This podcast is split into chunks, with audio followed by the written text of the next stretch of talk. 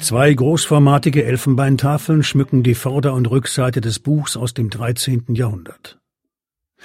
Das Buch ist ein sogenanntes Antiphonar.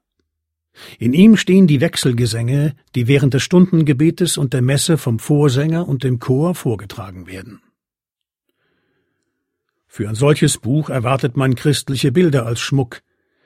Die Elfenbeintafeln zeigen jedoch Szenen aus dem Leben eines hohen Beamten aus dem antiken Rom. Die Tafeln entstanden im fünften Jahrhundert. Es sind die ältesten Stücke, die im Domschatz bewahrt werden. Bevor sie zum Buchschmuck umgewandelt wurden, bildeten sie eine zweiteilige Tafel, ein Diptychon. Die beiden Platten waren mit Scharnieren verbunden und konnten wie die Teile eines Buches auf und zugeklappt werden. Die Innenseiten waren etwas ausgetieft und mit Wachs gefüllt. In das weiche Wachs konnte man mit einem spitzen Griffel schreiben. Solche beschreibbaren Tafeln aus Elfenbein waren in der Zeit der römischen Antike gebräuchlich. Auch damals waren es Luxusobjekte.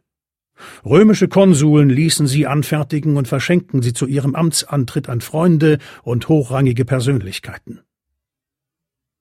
Das Halberstädter Diptychon wurde von Konsul Constantius III. in Auftrag gegeben.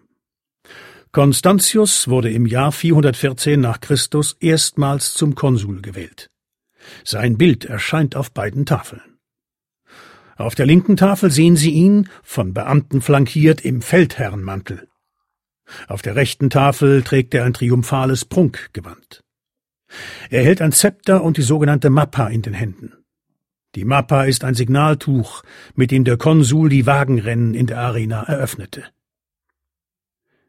Die Elfenbeintafeln mit den Darstellungen des römischen Konsuls wurden für den Einband des Halberstädter Antiphonars wieder verwendet.